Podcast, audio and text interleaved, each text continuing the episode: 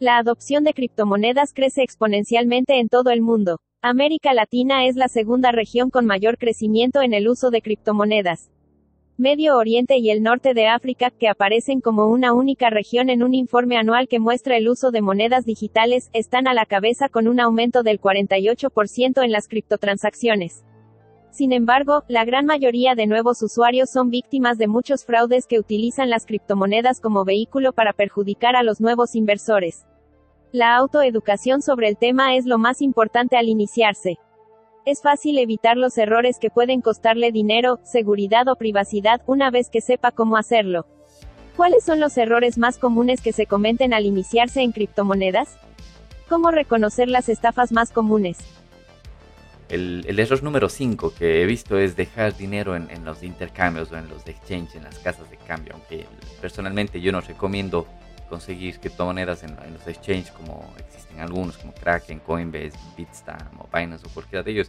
Muchos recién llegados los visitan para abrir una cuenta y comprar criptomonedas. La ventaja de estos exchanges es la tarifa de cambio, que es relativamente baja, pero como mencioné anteriormente, al usarlos estás perdiendo completamente tu privacidad y poniendo en riesgo tus datos personales y tus documentos personales, porque recordemos que todos estos exchanges te pides que subas tu pasaporte, una eh, incluso tienes que registrar tu tarjeta de crédito y todo eso. Entonces, hay otra advertencia crucial con respecto a los intercambios, desde que tú no eres el propietario de las criptomonedas.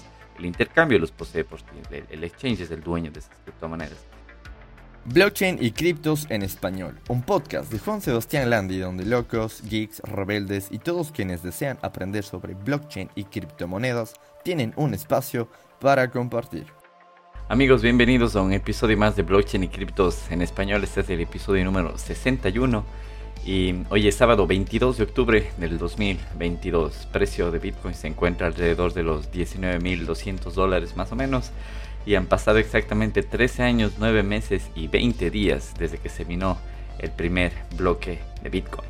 En el episodio anterior tratamos del tema de cómo reconocer eh, estafas de criptomonedas, las más comunes, y en este episodio les voy a comentar 10 errores más comunes que la gente comete al recién iniciarse en criptomonedas y cómo evitar estos errores. Así que creo que es un episodio complementario al episodio anterior, al episodio 60, así que espero que disfruten este episodio número 61. Y antes de empezar le doy las gracias, la bienvenida a nuestro sponsor, el cajero Bitcoin, que se encuentra en la ciudad de Cuenca, en, en Ecuador, en el bar La Cigale, donde puedes encontrar criptomonedas de la forma más fácil y más segura con dinero en efectivo y sin ningún tipo de KYC de registro para tener en cuenta tu privacidad. Así que el cajero lo puedes encontrar en la dirección Honorato Vázquez 780 y Luis Cordero. Recuerda que está dentro del bar que se llama La Cigal y tenemos una promoción hasta fin de mes, es decir, hasta el 31 de octubre. Tienes un descuento del 5% en comisiones cada vez que realices una compra en el cajero y utilices el código de descuento La Cigal, todo unido. Recuerden, les voy a dejar esta información aquí en los recursos de este podcast. Si es que ustedes están en la ciudad de Cuenca o si es que tienen amigos, algún conocido y desean que les ayude comprando, recuerden eh, ingresar este código de descuento mientras realizan la transacción. Ahí existe un botón que dice ingresar código de descuento. Ingresan este código y automáticamente se va a hacer un descuento del 5%. Recuerden que hasta el 31 de octubre el código está disponible. Así que muchísimas gracias a nuestro sponsor y mm, empezamos con el episodio número 61. De los 10 puntos que les voy a comentar aquí, la gran mayoría son traducidos al español de muchas fuentes que he encontrado, pero específicamente de un, libro eh, escrito por Dusan Matuska, que es un desarrollador de software y educador de Bitcoin de Eslovenia. Entonces este libro lo encontré en internet y también pueden ver las charlas en YouTube, pueden buscar Dusan Matuska, les voy a dejar también el nombre y, el, y los recursos de este educador aquí en los detalles del podcast, en donde van a ver muchas charlas que él ha dado y tiene un libro que se llama en inglés 10 Most Common Mistakes of Crypto News and How to Avoid Them, como los 10 eh, errores más comunes para la gente que recién se inicia en tema de criptomonedas y cómo evitarlos. Así que yo he sacado un poco de aquí y un poco de otros artículos que están la gran mayoría en inglés. Entonces, como saben, este podcast es para hablarles o traerles las noticias en español, así que les he ido traduciendo un poco para que, para que vayamos aprendiendo. Y bien, antes de empezar hay dos reglas claras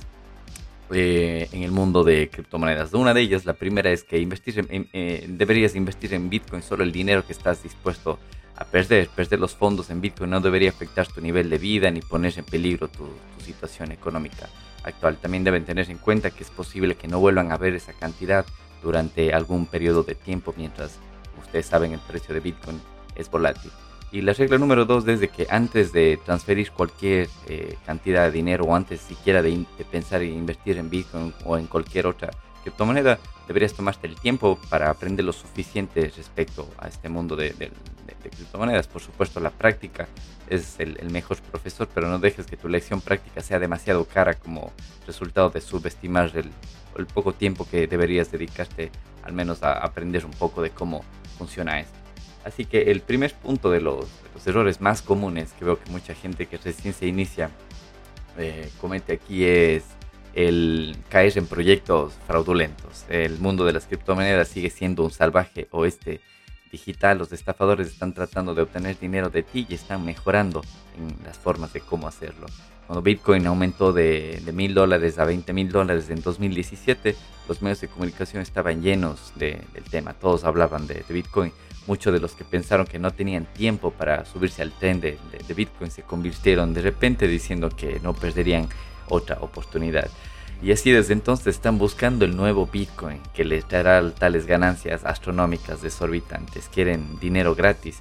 Después de todo, todo lo que tienen que hacer es enviar dinero a algún lugar y esto se multiplicará luego de forma mágica supuestamente. Pero precisamente es gracias a un gran número de personas con esa mentalidad que los proyectos fraudulentos están prosperando. Debido a la falta de conocimiento y sentido común, todavía vale la pena que estos estafadores salgan adelante.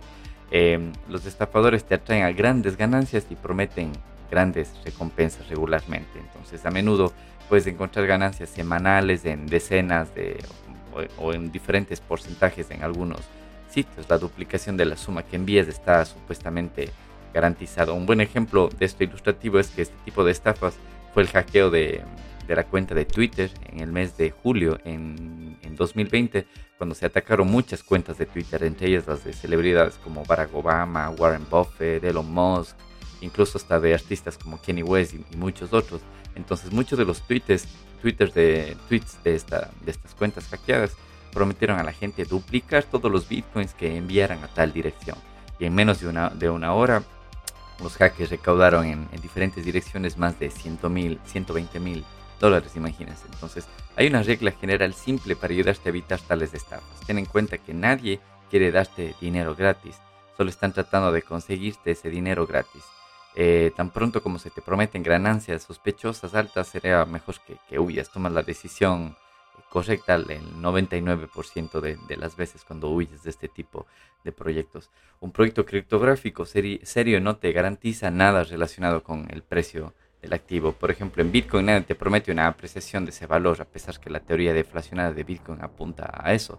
En Bitcoin lo único de lo que puedes estar seguro es que si sigues las reglas descritas en el código del protocolo de Bitcoin, tus transacciones pasarán y permanecerán escritas en, en, la blockchain, en la cadena de bloques de Bitcoin. Esto no tiene nada que ver con el precio del valor. Recuerdo que esta semana estuve conversando con algún amigo que es economista y me comentaba de que sí, que el precio ha fluctuado, que ahora ha bajado a no sé cuánto, pero eso no tiene nada que ver, el precio es objetivo de Bitcoin, la red de Bitcoin sigue funcionando, así el precio suba a 100 mil mañana o, baje a un dólar, lo que sea, no importa, la red de Bitcoin va a seguir funcionando, entonces eso es lo importante que que, hay que tener en cuenta y las estafas que abusan de los nombres de las celebridades, entonces vemos que son muy comunes. También hemos visto como Jeff Bezos, que es el fundador de Amazon, o Jack Dorsey, el fundador de Twitter, o Bill Gates, o incluso Robert Kiyosaki, que es conocido como el autor del libro de Padre Rico, Padre Pobre, em, han estado medio relacionados, o al menos su imagen se utiliza para hacer este tipo de estafas. Hay cientos de sitios donde estas personas famosas recomiendan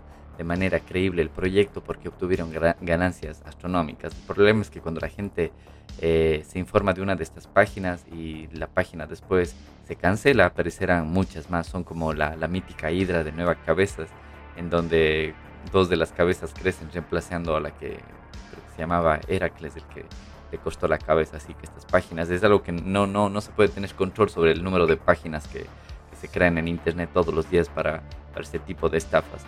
Em, a veces los estafadores incluso llegan a contratar actores para que se asemejan a las celebridades para hacer este tipo de estafas. Todo lo que tienen que hacer es añadir un poco más de maquillaje y está listo para, el espectáculo.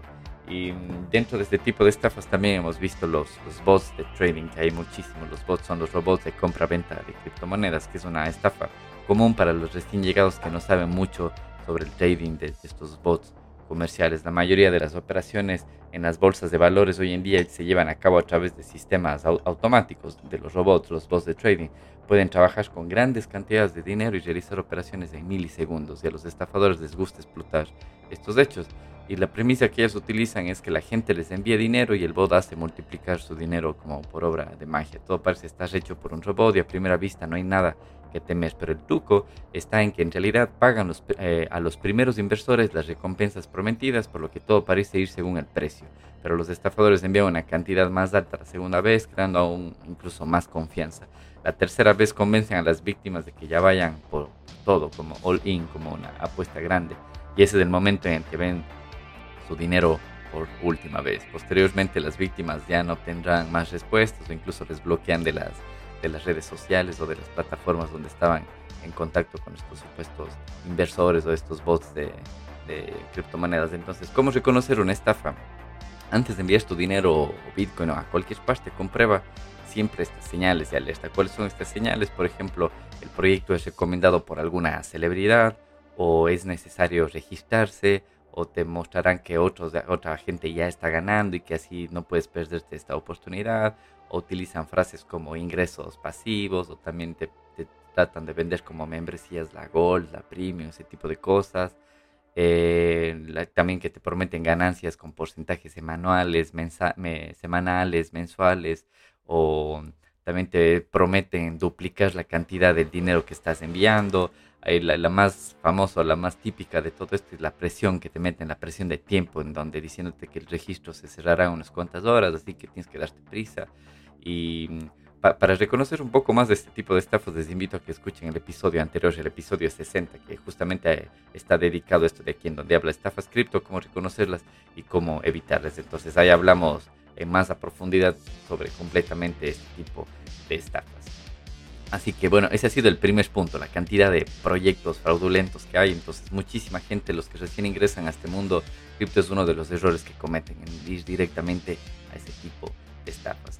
El segundo punto es no hacer una copia de seguridad de tu cartera, de tu wallet, donde vas a guardar las criptomonedas. Esto es muy importante, ya que una vez que evites todas las estafas de estas páginas y todo eso y decidas empezar con, con Bitcoin o con la criptomoneda que tú quieras, eh, necesitarás una, una, una, wallet, una cartera criptográfica en la que vas a guardar tus criptomonedas. Entonces yo te recomiendo que eh, lo configures primero en, o sea, lo más fácil es en tu, en tu teléfono, con muchas aplicaciones que ahora les voy a mencionar, porque son, son gratis.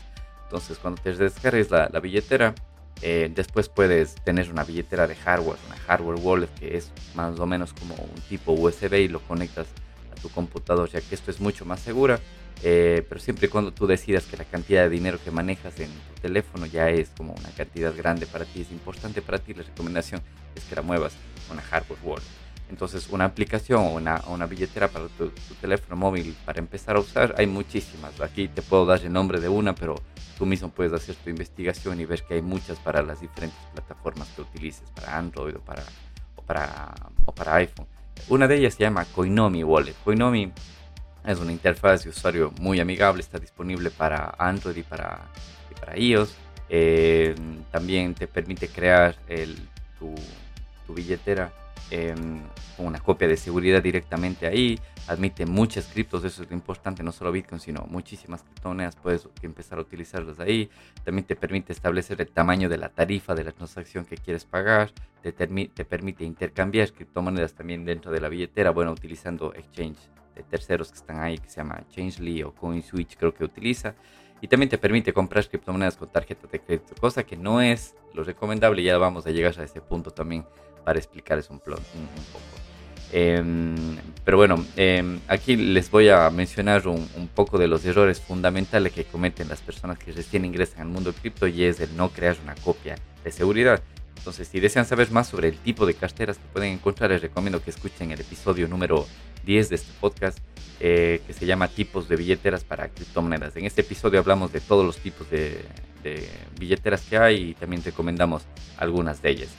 Y bueno, en el, mundo de las criptomonedas del término cartera se usa comúnmente o wallet es en inglés, pero está lejos como de ser el término ideal. Lo más preciso es llamarlo como un llavero. ¿Y por qué? Se preguntarán muchos. Porque llevamos nuestro dinero fiduciario, es decir, el dinero fiat de nuestra cartera física, nuestra billetera. Si lo perdemos o lo roban, perdemos todo el dinero que estaba con él. Entonces no es posible hacer una copia de seguridad, de seguridad de una cartera física desde la que se pueda renovar mi dinero. Eso suena algo absurdo. Pero sin embargo el mundo de las criptos es diferente. Puedes hacer una copia de seguridad y definitivamente deberías hacerlo.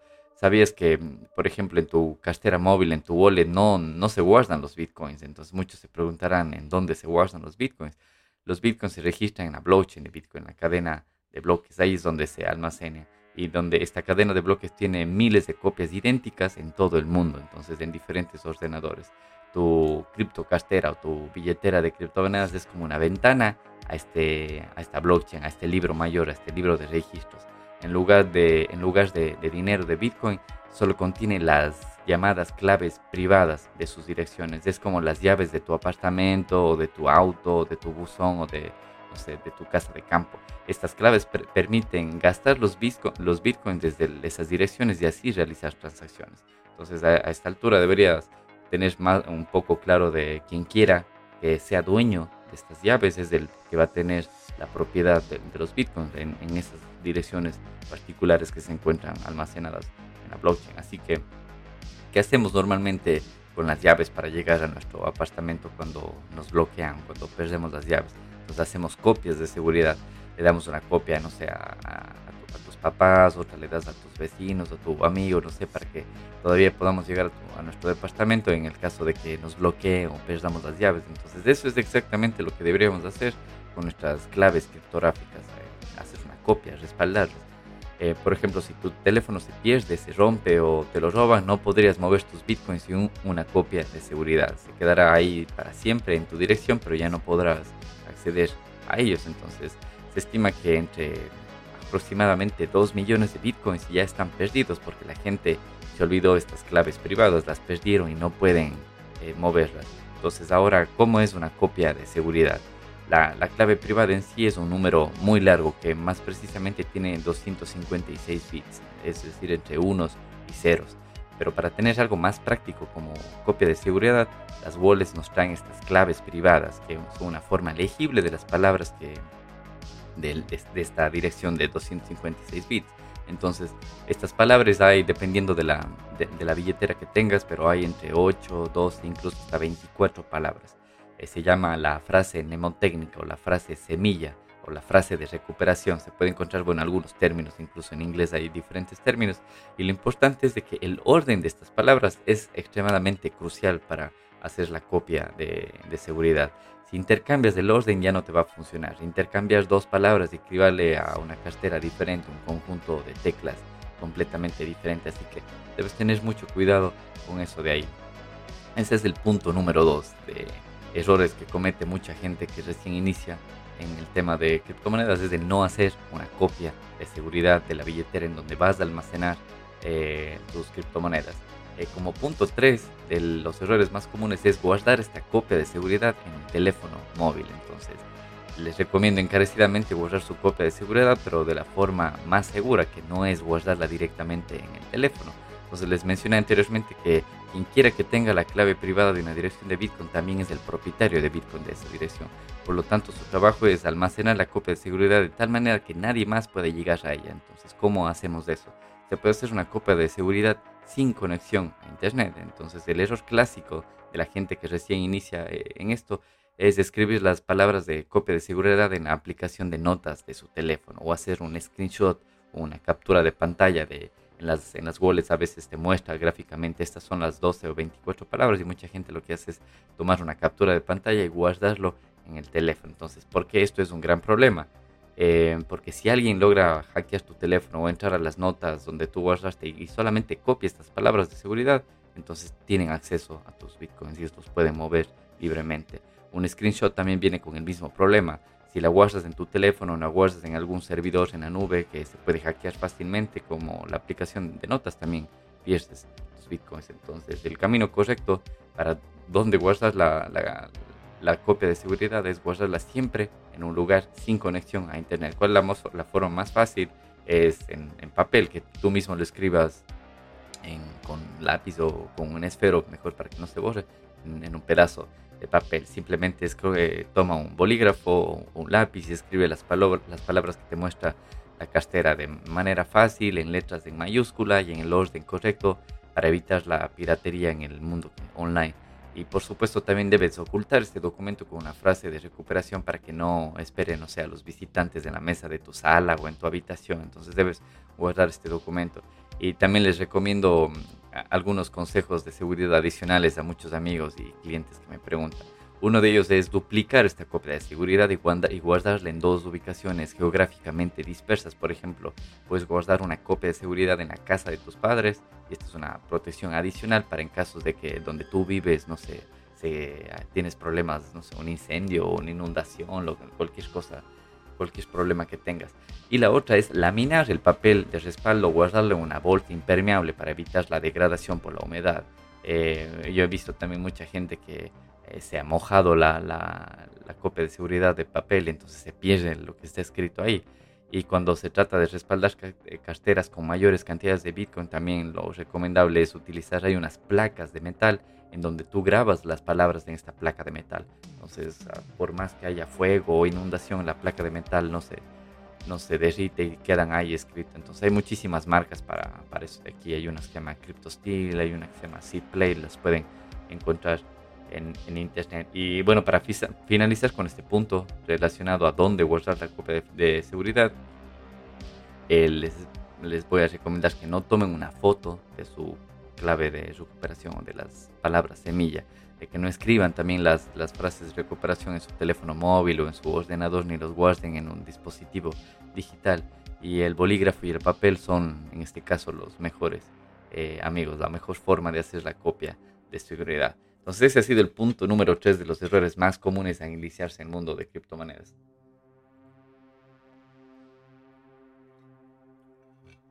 El punto número 4 es comprar bitcoins a través de tarjetas de crédito. Ese es otro de los errores grandes también que mucha gente al iniciarse comete. Una vez que ya hayamos creado y respaldado nuestra cartera, es hora de obtener nuestros primeros bitcoins o nuestras primeras eh, fracciones del mismo que se llama satoshis. La forma más fácil para los principiantes es eh, comprarlos. Sin embargo, en, mi opinión, la mejor manera de obtener Bitcoin regularmente es, es ganándote, vendiendo tus servicios a cambio de Bitcoin. Al ganar tu Bitcoin vendiendo tus servicios, eh, proteges tu privacidad.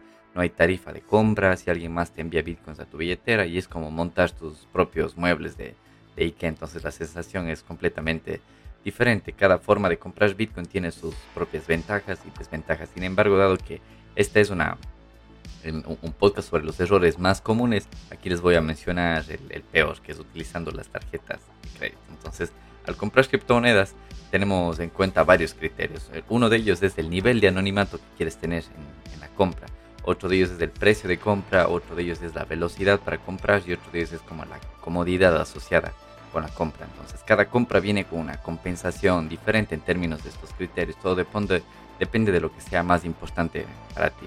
Para mí, el criterio más importante es el nivel de privacidad. Entonces, la diferencia de un sistema bancario regular, las criptomonedas nos dan esta gran oportunidad de no revelar nuestros datos de transacciones. Eh, bueno, y quién sabe los bancos que estarán haciendo con esta información. Con esta información. Así que, eh, ¿qué les puedo recomendar? Es comprar y, eh, Bitcoin a, personas, a familiares que tengan que les puedan facilitar otra de aquí, esta, cómo adquirir criptomonedas.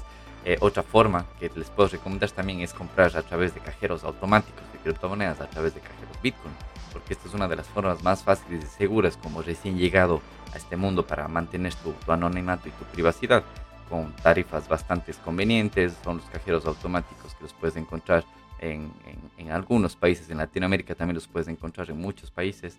En algunos episodios más hemos comentado de que en países de habla hispana, España es el país que está con alrededor casi ya de 200 cajeros instalados Y de ahí le siguen otros países en Latinoamérica como El Salvador, que tiene también muchísimos cajeros, Colombia, Argentina, Brasil, y así pueden encontrar muchísimos de estos cajeros.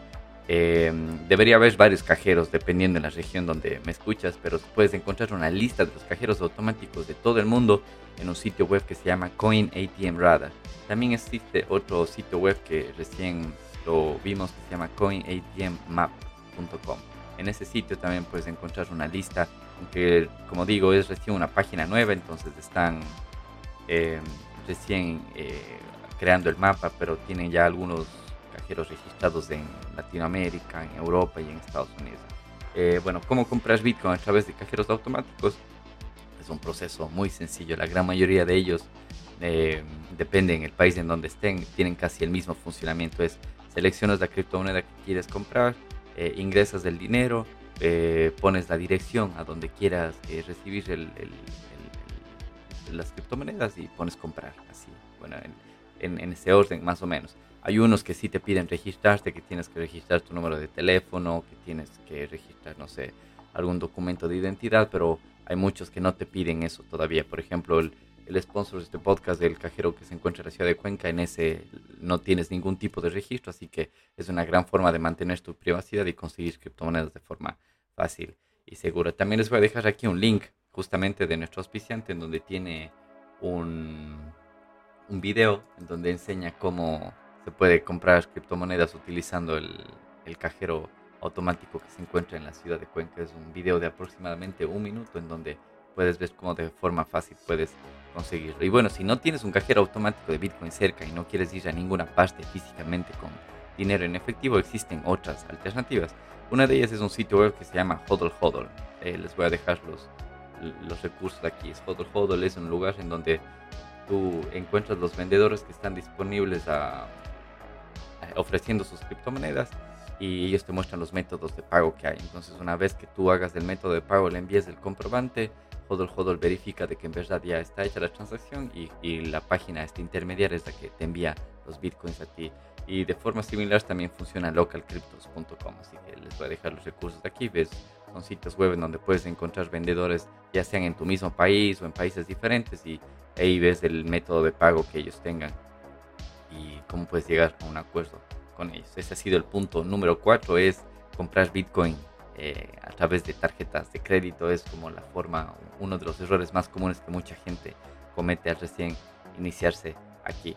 El, el error número 5 que he visto es dejar dinero en, en, los intercambios o en los exchange, en las casas de cambio, aunque personalmente yo no recomiendo conseguir criptomonedas en, en, los exchanges como existen algunos como Kraken, Coinbase, Bitstamp o Binance o cualquiera de ellos. Muchos recién llegados los visitan para abrir una cuenta y comprar criptomonedas. La ventaja de estos exchanges es la tarifa de cambio que es relativamente baja, pero como mencioné anteriormente, al usarlos estás perdiendo completamente tu privacidad y poniendo en riesgo tus datos personales y tus documentos personales porque recordemos que todos estos exchanges te pides que subas tu pasaporte, una eh, incluso tienes que registrar tu tarjeta de crédito y todo eso. Entonces, hay otra advertencia crucial con respecto a los intercambios, desde que tú no eres el propietario de las criptomonedas. El intercambio los posee por ti, el, exchange es el dueño de esas criptomonedas. Eh, bueno, anteriormente les mencioné que el que sea que tenga las, las claves privadas de, de, su, de, su, billetera es el que va a poder acceder a estas criptomonedas. Entonces, eh, desafortunadamente tú no puedes acceder a las claves privadas de tu billetera del exchange porque eso es gestionado por por el exchange, por la casa de cambio, se llama un servicio de custodia y esta no es la forma ideal para mantener tus criptomonedas y, ni tu Bitcoin, especialmente por temas de seguridad. El problema es que después de intercambiar las criptomonedas o después de comprarlas, mucha gente las deja en el exchange y no las retira a sus carteras personales para las que han hecho una copia de seguridad previamente. Entonces, deberían mantener allí solo la cantidad de criptos que planean negociar activamente, es decir, varias veces al día o semanalmente. De hecho, el, el trading eh, que ya vamos a hablar también un poco del trading en sí mismo, es también uno de los errores más comunes de los recién llegados, pero ya vamos a hablar eh, acerca del trading un poco más adelante. Y recuerda las palabras de un famoso educador de Bitcoin que hemos hablado y hemos hecho reviews de los libros de André Antonopoulos. Él tiene una frase que dice, not your keys, not your coins, que en español se traduce así, no tienes las llaves, no son tus criptomonedas. Entonces ese ha sido el punto número 5, uno de los errores es dejar las criptomonedas en, en, en las cuentas de los exchanges. Y el error número 6 es no usar la autentificación de doble factor, en inglés el 2FA, el Two Factor Authentication. Es, esta es una de las formas más eficientes y fáciles de usar y evitar el acceso no autorizado a una cuenta. En este caso incluso puede ser eh, a, la cuenta de los exchange o cualquier otro servicio en línea. A diferencia del método tradicional de autenticación que se basa solo en la usuario y contraseña, la autenticación de dos factores va un paso más allá al agregar algo que tiene físicamente consigo que se envía un código relacionado a la cuenta, en donde este código se va intercambiando o actualizando cada 20, 30 segundos, dependiendo de la aplicación. Hay una que de, la más famosa creo yo que es de Google Authenticator. Muchos sitios web utilizan Google Authenticators para implementar la autenticación de doble factor. Entonces, para que un atacante acceda a tu cuenta protegida por autenticación de, doble factor, necesitaría conocer tu usuario, conocer tu contraseña y tener acceso a esta aplicación de, doble factor, es decir, tener acceso directo a tu teléfono. Entonces, dado que tal, tal combinación es un poco más difícil de, conseguir, la, seguridad de, de tus cuentas será un poco más fuerte. La autenticación de dos factores se extiende no solo en el mundo de las criptomonedas, sino también en otros servicios en línea. Sin embargo, hay que tener cuidado con una cosa, que cuando configuras la autenticación de doble factor, por ejemplo, a través de esta aplicación de Google Autentica, eh, el intercambio eh, o, el, exchange le mostrará el código QR a través del cual se creará una conexión escaneando en la aplicación y la llamada clave secreta. Si pierdes tu teléfono o más adelante lo cambias por uno nuevo, puedes usar esta clave secreta para conectar el, el nuevo teléfono con la aplicación instalada a la que ya tenías. De lo contrario, pues tienes problemas para acceder a este tipo de aplicaciones y tendrías que ir a un proceso de verificación de identidad y requerir de Google para que te ayude y bueno, ya puede tardar varios días o semanas. Entonces es importante borrar esta clave eh, secreta en, algún lugar o escribirla en un lugar sin conexión, eh, como en, papel. Una vez que hayas ya configurado la autenticación de doble factor, debes de escribir la clave secreta. Este paso aumentará significativamente la seguridad que tienes para acceder a tus cuentas. Ese ha sido el punto número 6. El punto número 7 de los errores más comunes que comete la gente al iniciarse es eh, dejar una gran cantidad de criptomonedas en tu cartera móvil, en, tu aplicación, en tu teléfono. Entonces, las carteras móviles pertenecen a la categoría de las llamadas carteras calientes, junto con las carteras de, de software de escritorio, por ejemplo. Eh, significa que almacenan las claves privadas en, en el dispositivo en sí y este dispositivo generalmente está conectado a Internet. Entonces, como resultado, son mucho más vulnerables a los ataques de piratería en línea. Incluso si hiciste una copia de seguridad en papel, las claves privadas todavía están en riesgo porque están dentro del dispositivo. Entonces, yo les recomiendo guardar eh, en su billetera móvil solo como pequeñas cantidades de criptos, como la cantidad de dinero que llevas en tu billetera física contigo. Entonces, no andas a llevar miles de dólares en tu billetera porque es algo riesgos, entonces todo lo que necesitas es la suma para pagos básicos, para cosas pequeñas, como, no sé, tomarte un café o pagar por algo de comer con, con criptomonedas. Ese es el error número 7, dejar gran cantidad de criptomonedas en las billeteras móviles. Y mm, otro error, el error número 8, es pagar eh, las tarifas de transacciones muy altas o innecesariamente altas. Eso también me había pasado a mí al inicio cuando estaba transaccionando con, con, criptomonedas. Es al ejecutar, por ejemplo, una transacción en Bitcoin, siempre debes establecer una tarifa de, la transacción. ¿Para qué es esta tarifa? ¿Quién la recibe cuando nadie es el dueño de, la red de Bitcoin? Entonces, las tarifas representan una forma efectiva de poner un precio a un recurso limitado que es la red de Bitcoin y es el espacio en su base de datos para las transacciones, para las cadenas de bloques. Solo se procesa aproximadamente un megabyte de transacciones, que es aproximadamente entre 2.000 y 3.000 transacciones cada 10 minutos una implementación técnica llamada Segwit, que fue una implementación, un, update, un feature nuevo que se le dio a la red de Bitcoin. Esto puede aumentar hasta 2 megabytes en, un bloque de transacciones. Los mineros de Bitcoin son los que deciden qué transacciones se incluyen en los próximos bloques de la base de datos y cuáles tendrán que esperar. Ellos son los que al final cobran las tarifas de transacción junto con la llamada recompensa de bloque, que actualmente a día de hoy está en 6.25 bitcoins por cada nuevo bloque que se emite cada 10 minutos. Y dado que los mineros están motivados por las ganancias, primero añaden a estos bloques las transacciones que pagan las tarifas más altas. Entonces, ¿cuál es la regla con, el tema de las tarifas? Es que si la transacción no tiene prisa y puede escribir en la base de datos de la cadena de bloques de Bitcoin por ejemplo, unas pocas horas y a la cafetería no le importa, por ejemplo, de que se tenga que demorar. Entonces puedes establecer tarifas mínimas que dependiendo de, de la billetera que tengas te muestra, muchas de las billeteras te permiten modificar esta tarifa o solo te permiten seleccionar una tarifa normal, una tarifa baja y una tarifa alta. Entonces, si, si deseas hacer una transacción en donde no es importante que llegue enseguida, entonces puedes utilizar una tarifa baja.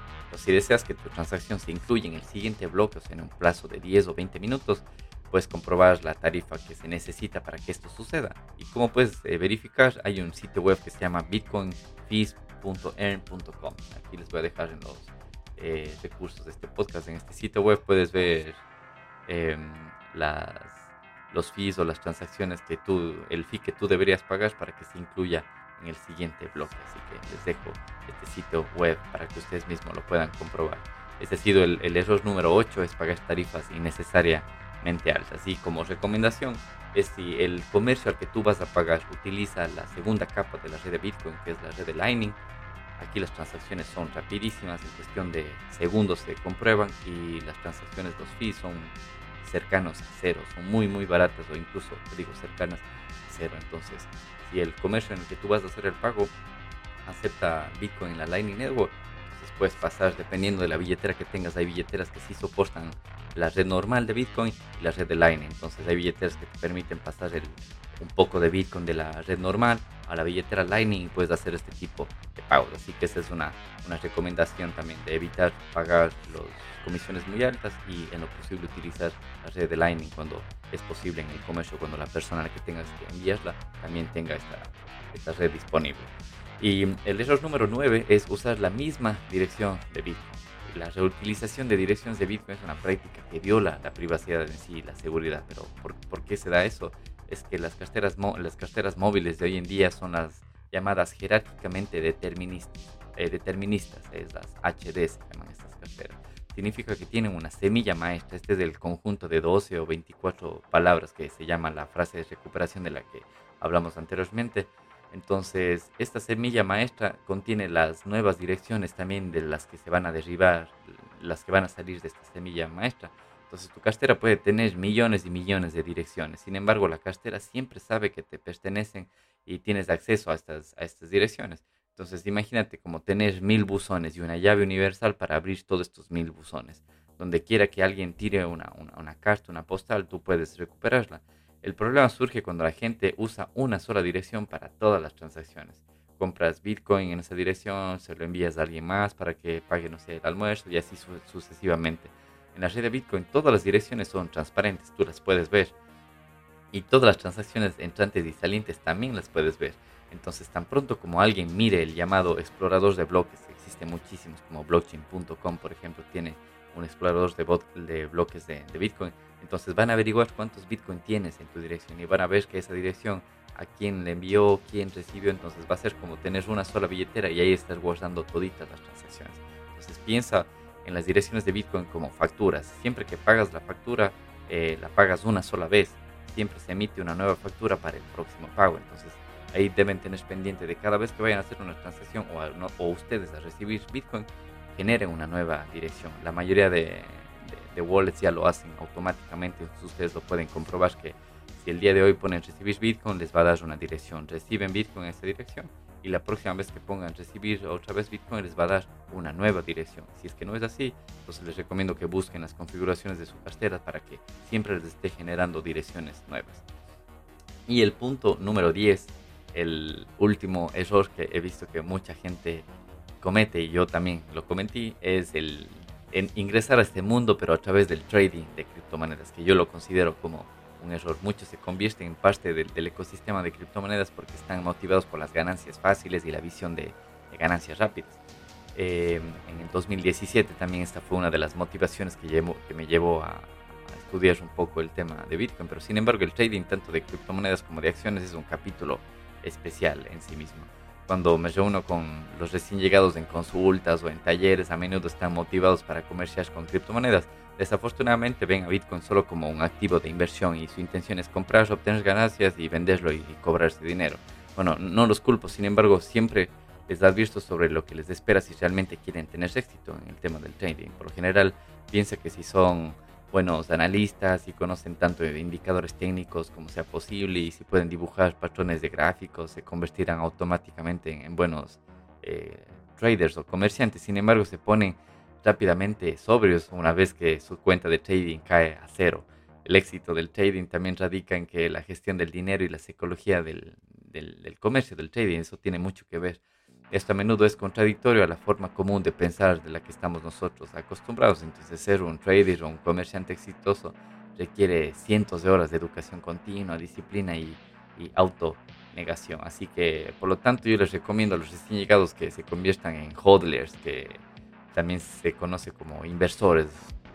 Los hodlers significan que mantienen tu Bitcoin y no lo venden en tiempos de, de caídas de precio. El término es H-O-D-L, pero proviene de un error ortográfico de una palabra que en inglés debería ser hold, como H-O-L-D, que significa como mantener las cosas, como no, si mantener es hold, es como mantener. Eh, pero bueno, por, por, un error ortográfico por parte de un comerciante de criptomonedas, entonces esa palabra quedó en, en el mundo de, de, de, Bitcoin que se llama ser un hodl, o sea, de mantener las criptomonedas. Entonces, al ser un, hodler significa que ahorrarás tiempo, nervios y serás más rentable a largo plazo. Simplemente adquiere tu Bitcoin y tus criptos regularmente, por, el, por ejemplo, por el mismo valor en euros, dólares, eh, y envíalos a tu billetera de hardware y no te importa cuál sea el precio actual con esta estrategia que se llama el DCA. Promediarás gradualmente el precio de compra una vez que compres por una tasa más alta otra vez por una tarifa más baja. Em, el DCA se llama el Dollar Cost Average, que en, español se traduciría como promedio de costos más o menos. Y puedes encontrar una buena visualización más o menos de qué es el DCA en un sitio web que se llama dcabtc.com. Les voy a incluir también aquí en los recursos el podcast. Ahí puedes ver el tema de DCA, cómo funciona. Entonces, Bitcoin no es un esquema de hacerse rico y rápido, sino es un esquema de no hacerse lento, eh, pobre lentamente les recomiendo que, bueno, eso como hemos dicho en, casi todos los episodios de los podcasts, es de que no hay consejo de inversión en lo que estamos diciendo. Cada quien tiene que tomar sus propias decisiones, pero hay muchos inversores que recomiendan tener el 1% de, de su riqueza en Bitcoin. Entonces, si Bitcoin falla, es probable que ni siquiera notes una caída del 1% en tu riqueza, pero tiene éxito, te alegrarás de haber tomado la decisión correcta. Considera Bitcoin también como seguro si nuestro sistema financiero tal falla. Notarás cuando otros tendrán problemas con el dinero congelado en sus cuentas bancarias, mientras tú puedes seguir moviendo Bitcoin de forma libre. Y bueno, estos han sido los 10 puntos o los 10 errores más comunes en, al iniciarse en temas de criptomonedas y de cómo evitarlos también. Para finalizar, les puedo decir de que Nunca paren de aprender. Ustedes son beneficiados si están escuchando este podcast. Son del, apenas el 1% de la población que tiene interés o recién estamos aprendiendo esta tecnología que cada vez tiene mucha y mucha más adopción. Así que amigos, este ha sido el episodio número 61 de Blockchain y Criptos en español. 10 errores más comunes al iniciarse con criptomonedas y cómo evitarlos. Espero que les haya gustado y recuerden que este podcast lo pueden encontrar disponible en todas las plataformas de podcasting, Spotify, Apple Podcasts, Google Podcasts y todas ellas. Eh, les invito a que nos sigan nuestro canal de Telegram, nos encuentran como Blockchain y Criptos Español y a mí me encuentran en Twitter como arroba jlandier. Así que ha sido un gusto, episodio 61, cualquier duda que tengan, nos vemos y nos escuchamos en el próximo episodio de Blockchain y Criptos en Español. Chao. Si te ha gustado este podcast o si quieres más información al respecto, no olvides suscribirte y seguirnos en nuestro canal de Telegram, Blockchain y Criptos en Español, donde publicamos todos los nuevos episodios. El presente podcast no supone asesoramiento financiero de ningún tipo, sino simplemente la opinión de sus participantes. Antes de invertir en criptomonedas, realiza tu propia investigación.